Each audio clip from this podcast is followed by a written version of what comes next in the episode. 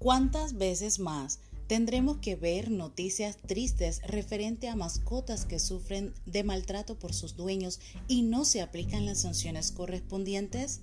Ya basta de hacer oídos sordos.